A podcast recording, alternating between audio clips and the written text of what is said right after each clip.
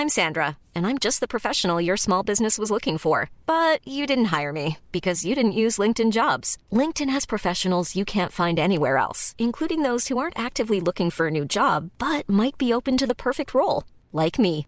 In a given month, over 70% of LinkedIn users don't visit other leading job sites. So if you're not looking on LinkedIn, you'll miss out on great candidates like Sandra. Start hiring professionals like a professional. Post your free job on linkedin.com/people today.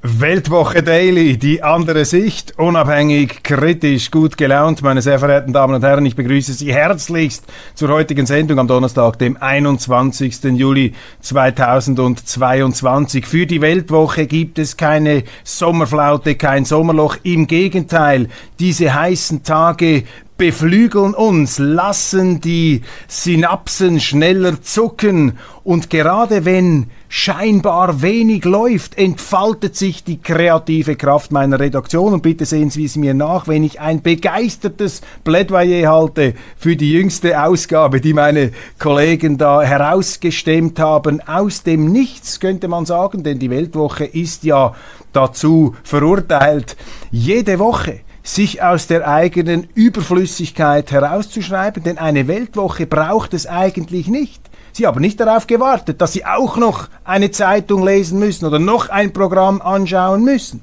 sondern einzig und allein die Leistung meiner Kollegen entscheidet darüber, ob Sie sich die kostbare Zeit nehmen, um sich mit unserer Zeitung auseinanderzusetzen. Und die Weltwoche steht seit 90 Jahren, seit bald 90 Jahren, im 90. Jahrgang für Meinungsvielfalt, für die andere Sicht, für das kritische Hinterfragen, für den journalistischen Nonkonformismus. Das hat sich geschärft im früheren Kalten Krieg. Das waren die großen Zeiten der Weltwoche und jetzt steuern wir wieder in einen fürchterlichen neuen Kalten Krieg hinein. Die Meinungsfronten sind verbetoniert, sie verhärten sich und da steht die Weltwoche zwischen allen Stühlen und dort gehört sie auch hin, eben als nonkonformistisches Blatt der anderen Sicht, das sich immer wieder die Freiheit herausgenommen hat, das in Zweifel zu ziehen, was für wahr und für unhinterfragbar gehalten wird. Das ist unsere Aufgabe und damit machen sie sich natürlich nicht nur beliebt, da werden sie eben angegriffen, hat schon früher geheißen, Moskau einfach oder Herliberg einfach und heute heißt es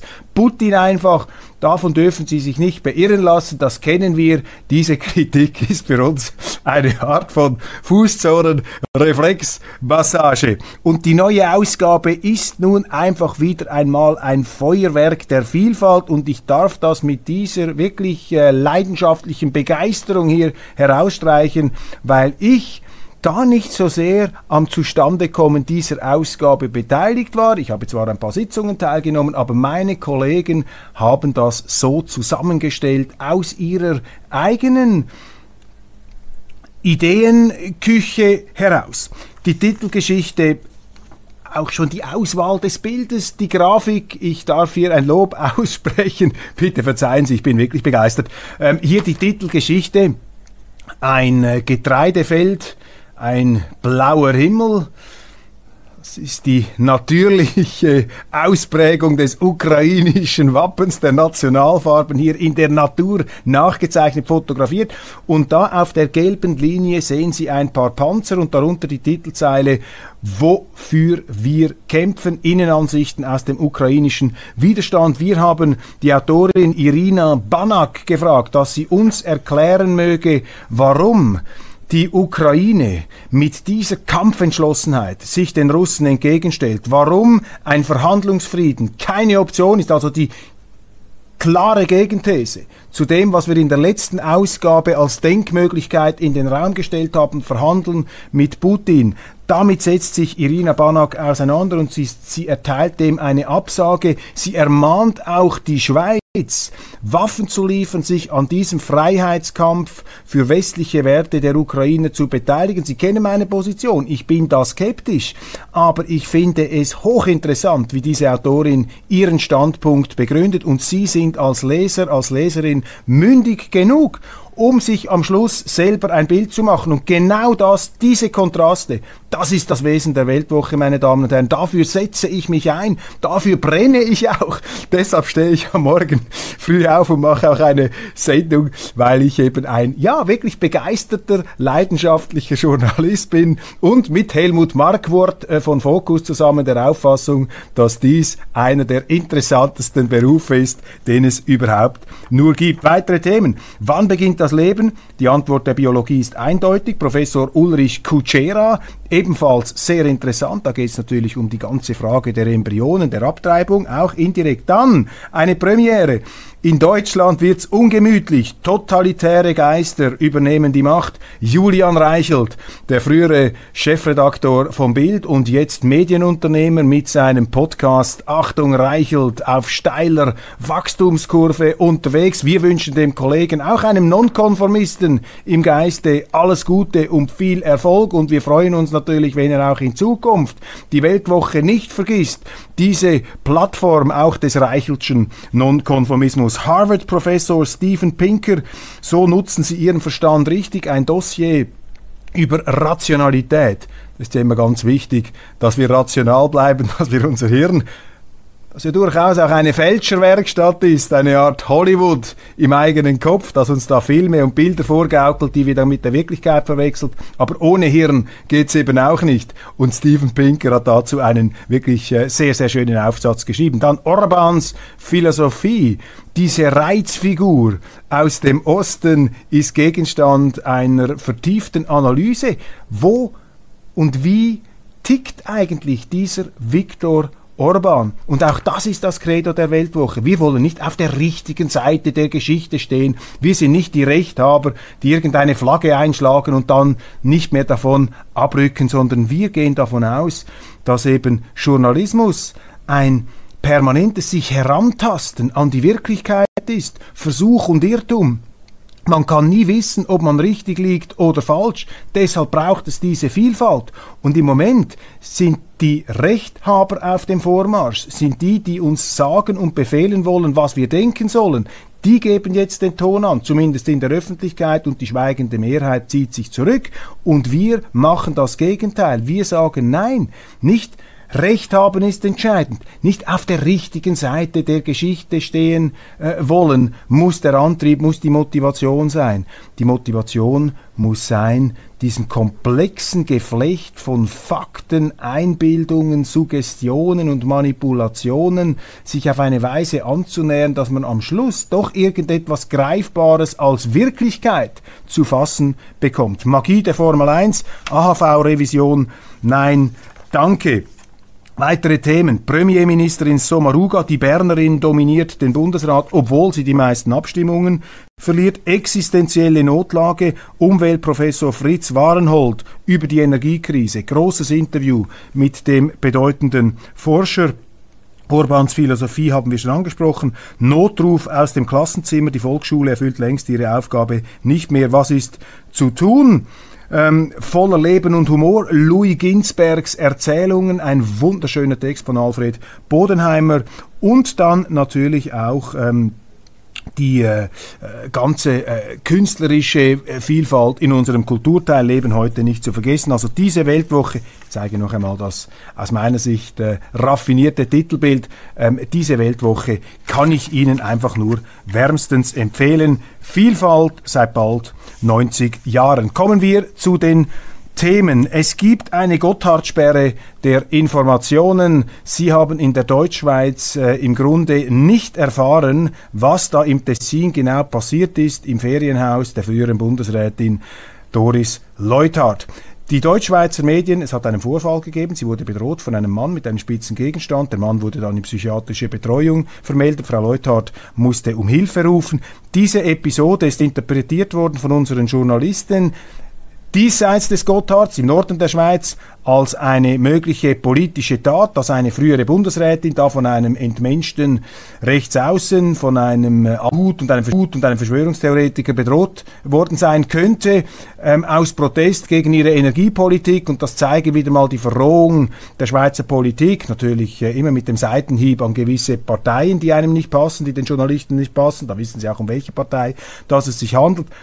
alles falsch, alles wieder besseres Wissen geschrieben, denn der Mann, der da in psychiatrische Betreuung verbracht wurde, ist der Ehemann von Altbundesrätin Doris Leuthard. Man wusste das, die Tessiner Medien haben das berichtet, aber im Deutschschweizer Journalismus herrscht offensichtlich ein Schweigekartell und äh, am stärksten, am vehementesten ist dieses Schweigekartell bei der Boulevardzeitung Blick, bei Ringier, ich glaube sogar die Aargauer Zeitung, die enge Verbindungen zur Aargauer Ex-Bundesrätin pflegt. Auch sie musste inzwischen zugeben, zähneknirschend, dass hier diese ersten Deutungen, der Versuch, diesen Fall politisch zu instrumentalisieren gegen die SVP und gegen andere äh, Skeptiker der Klimapolitik, äh, dass diese Rechnung nicht aufgegangen ist.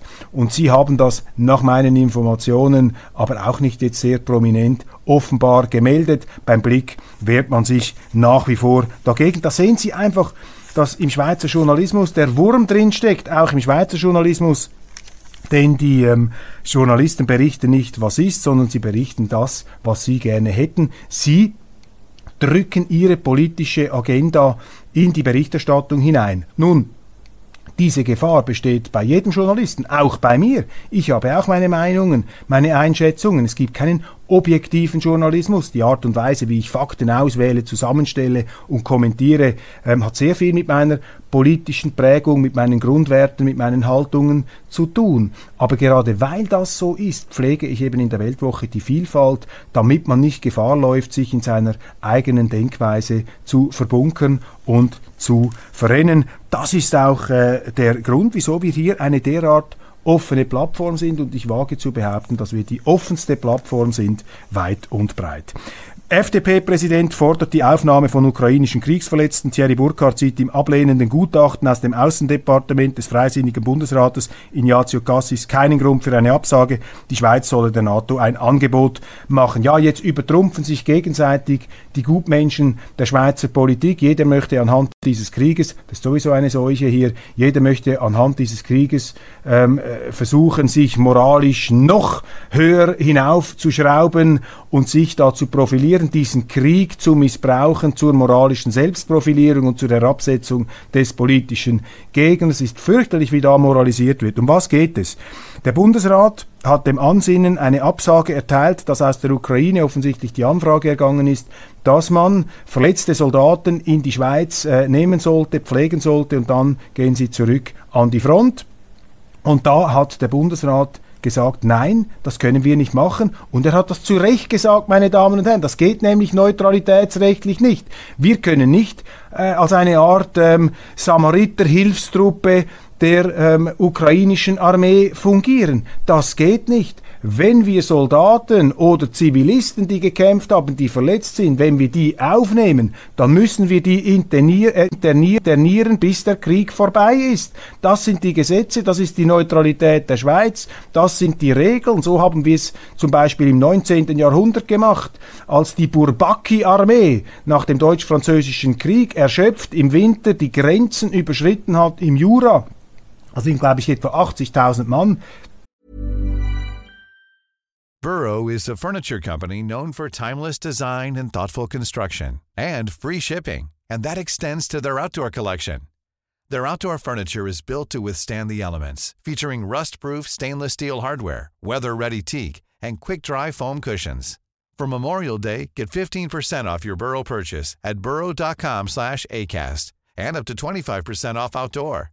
That's up to 25% off outdoor furniture at burrow.com slash ACAST. Quality sleep is essential. That's why the Sleep Number Smart Bed is designed for your ever evolving sleep needs. Need a bed that's firmer or softer on either side? Helps you sleep at a comfortable temperature? Sleep Number Smart Beds let you individualize your comfort so you sleep better together. JD Power ranks Sleep Number number 1 in customer satisfaction with mattresses purchased in-store. And now, save 50% on the Sleep Number limited edition Smart Bed for a limited time. For JD Power 2023 award information, visit jdpower.com/awards. Only at a Sleep Number store or sleepnumber.com. in die Schweiz gekommen. Die hat man dann aufgenommen in einem humanitären Kraftakt, aber man hat sie eben hier auch interniert, damit diese Kombattanten nicht in der Schweiz quasi Erholungsurlaub machen konnten, um sich dann wieder an den Kämpfen zu beteiligen. Das ist neutralitätspolitisch ein ganz äh, wichtiger Punkt hier, eine ganz wichtige Linie, die wir nicht überschreiten dürfen. Oder im Zweiten Weltkrieg sind polnische Soldaten in die Schweiz gekommen und die sind aber hier geblieben für die Dauer des Krieges. Um das geht's. Und das wäre hier nicht gewährleistet. Das kann der Bund nicht sicherstellen. Darum hat Bundesrat Ignazio Cassis recht, dass er gesagt hat, nein, wir sind hier nicht die Hilfstruppe der ukrainischen Armee. Sie kennen meine Meinung. Die Schweiz ist viel zu weit gegangen in der Preisgabe der Neutralität. Auch Bundespräsident Cassis hat da den Kopf verloren. Gab's in der Geschichte auch schon. Man ist dann wieder zurückgekommen. Giuseppe Motta, der Außenminister, Tessiner, Vorgänger von Cassis hat die Schweiz in den Völkerbund geführt in den 30er Jahren und dann, als Mussolini in, in Abessinien eingefallen ist und die Schweiz Sanktionen hätte ergreifen müssen gegen Itali Italien, hat Mussolini gedroht, wenn ihr das macht, marschieren wir im Tessin ein und dann hat Motta, der gleiche Mann, der die Schweiz in die neutralitätswidrige Völkerrechtssituation, äh, Völkerbundssituation gebracht hat. Der gleiche Tessiner hat die Schweiz dann auch wieder zur Neutralität zurückgeführt, was richtig ist. Vielleicht hat ja auch Bundespräsident Ignazio Cassis als Tessiner und Außenminister ein Einsehen und ist stark genug, seinen Fehler zu korrigieren. Aber hier hat er recht, dass er diese verletzten Kombattanten oder Zivilisten, die auch Soldaten sein könnten, nicht aufnimmt, auf dass sie dann wieder sich an den Kämpfen beteiligen. Aber dagegen laufen jetzt wieder Mitte-Politiker wie Gerhard Pfister oder Thierry Burkhardt, der FDP-Präsident Sturm. Das sind die Neutralitätsaufweicher vom Dienst. Sie sind auch der Meinung, dass man Waffen liefern sollte an die Ukraine und die bekommen jetzt in den Medien natürlich die ganz große Plattform, allen voran im Tagesanzeiger, der hier den großen moralischen Skandal heraufbeschwören möchte, den Bundespräsidenten kritisiert und hier sage ich, halt, stopp, da liegt ihr falsch. Bundespräsident Ignazio Gassis liegt richtig.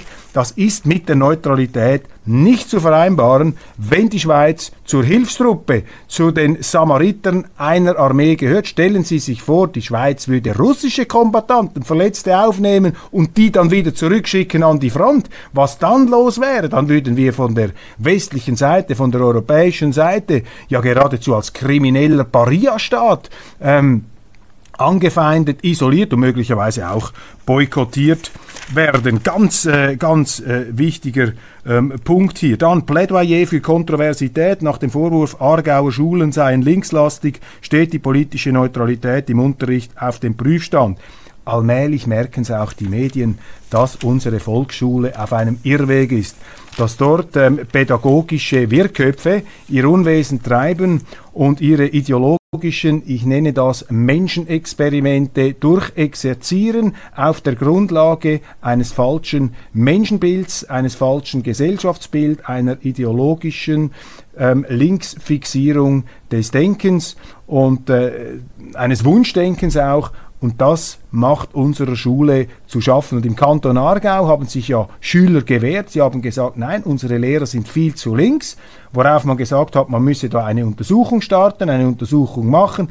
Und die Wahl ist dann auf ein Institut gefallen, Sotomo von Michael Herrmann, der sich selber ja als Linksaktivist bezeichnet wahlweise, manchmal gibt er sich als Forscher aus, aber er ist eigentlich ein Linksaktivist. Und wenn Sie einem Linksaktivisten den Forschungsauftrag geben, ähm, er möge herausfinden, ob die Aargauer Schulen einen Linkstrahl haben, dann können Sie sich auch ungefähr ausmalen, was dann herauskommt kommt. Strompreise explodieren. Aktuelle Handelspreise verzehnfacht. Energieinvestor Roland Dörig warnt vor den Folgen für Industrie und Haushalte und nimmt Politik in die Pflicht. Ja, meine Damen und Herren, das ist die Quittung für eine verfehlte Energiepolitik und das ist auch die Quittung für eine verfehlte Sanktionspolitik, die die Schweiz eins zu eins von der Europäischen Union übernommen hat.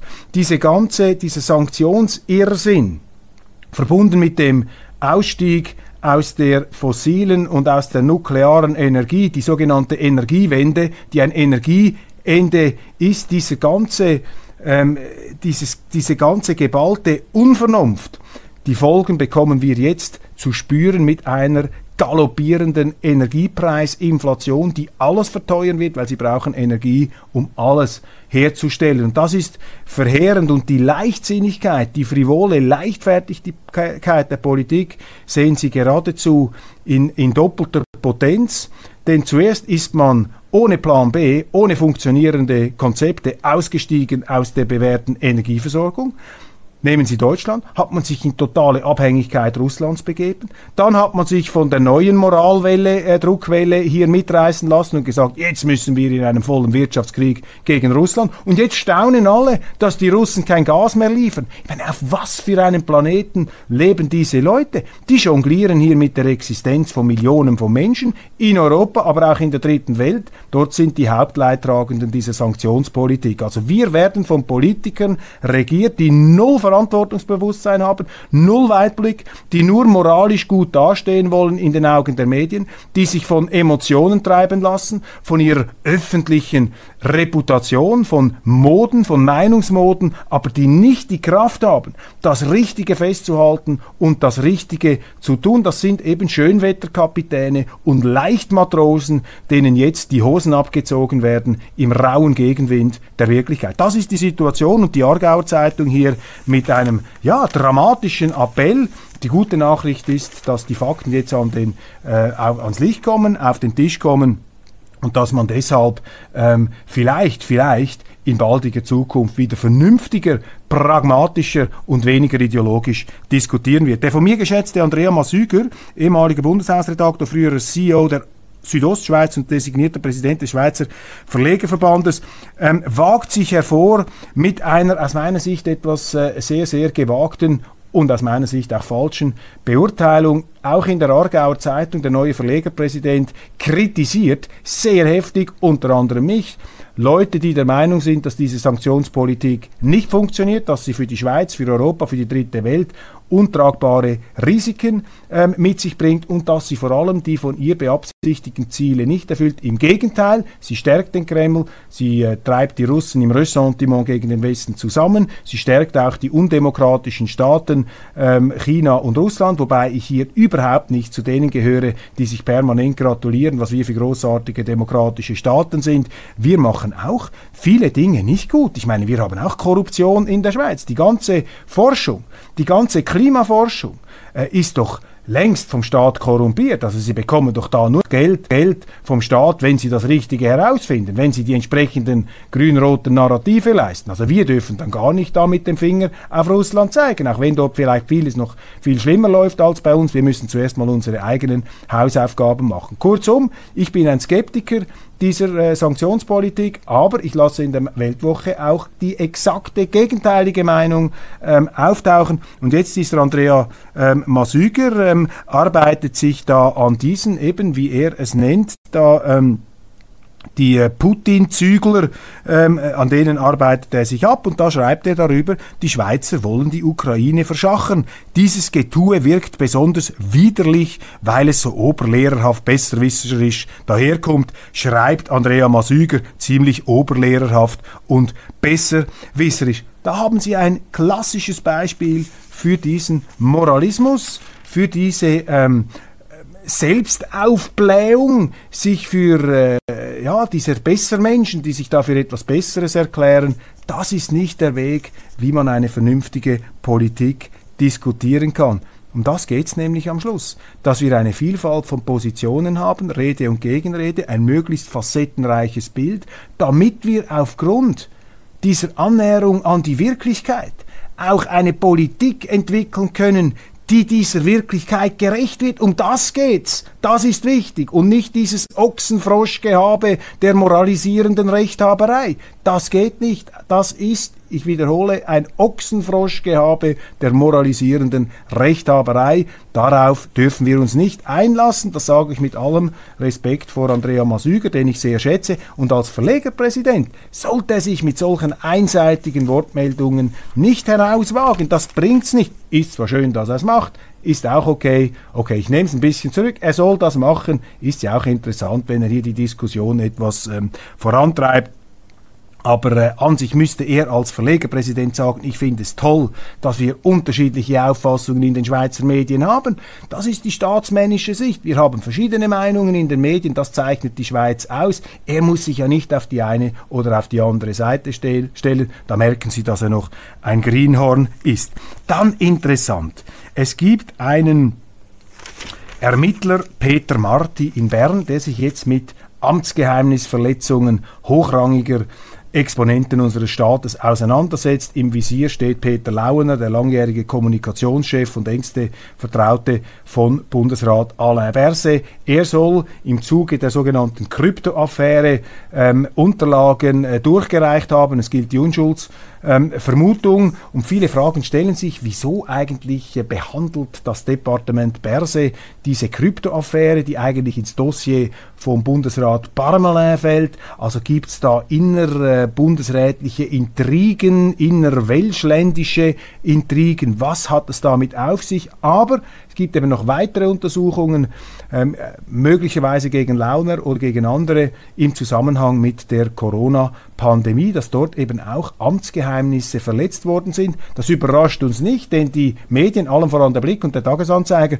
wurden ja immer aufs großzügigste vorab informiert aus dem Departement Berse. Darum konnte man im Tagesanzeiger schon am Morgen lesen, was Alain Berse am Nachmittag ähm, vor den Kameras sagen würde zum Thema Pandemie. Also das waren kommunizierende Röhren. Darum waren die Medien auch äh, absolut unkritisch gegenüber dieser Corona-Politik, weil sie letztlich korrumpiert waren durch diese, durch das süße Gift dieser Informationen, die man ihnen zur Verfügung gestellt hat. Und das äh, dürfen Medien nicht zulassen. Du musst unabhängig bleiben, vor allem auch gegenüber den mächtigsten Behörden in einem Land. Und da haben die äh, Zeitungen meines Erachtens ihre Seele verkauft im, äh, in den letzten beiden Jahren, indem sie als Gegenzug, als Gegenleistung für diese Informationen Bundesrat Berse heilig gesprochen haben. Und jetzt ist interessant, dass sich gerade diese Zeitung, der Tagesanzeiger und der Blick wehren dagegen, dass dieser Amtsgeheimnisverletzungsmissbrauch, dass diese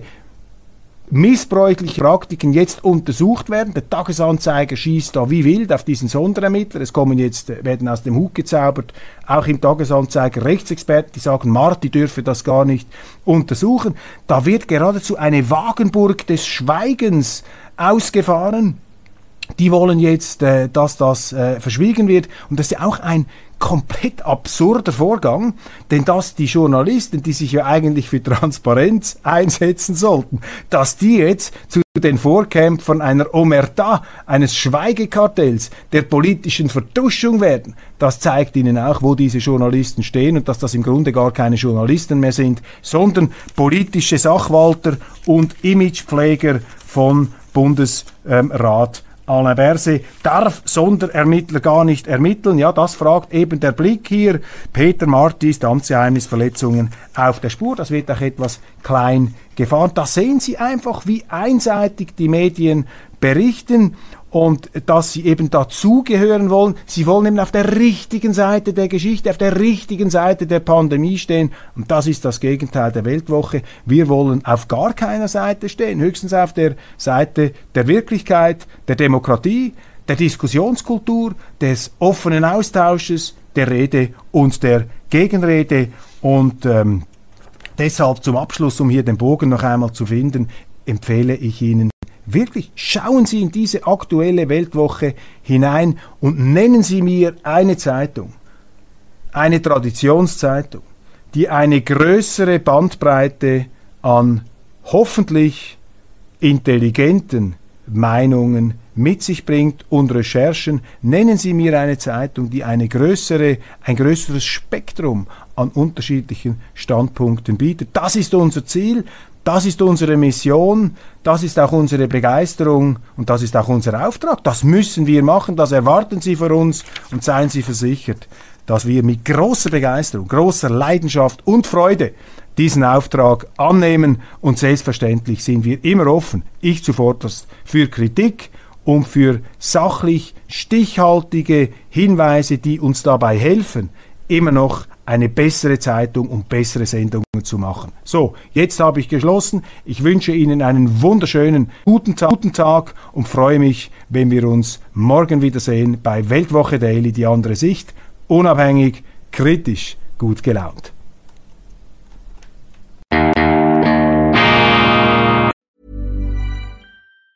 Even on a budget, quality is non-negotiable. That's why Quince is the place to score high-end essentials at 50 to 80% less than similar brands. Get your hands on buttery soft cashmere sweaters from just 60 bucks, Italian leather jackets, and so much more. And the best part about Quince, they exclusively partner with factories committed to safe, ethical, and responsible manufacturing. Elevate your style without the elevated price tag with Quince. Go to quince.com slash upgrade for free shipping and 365-day returns.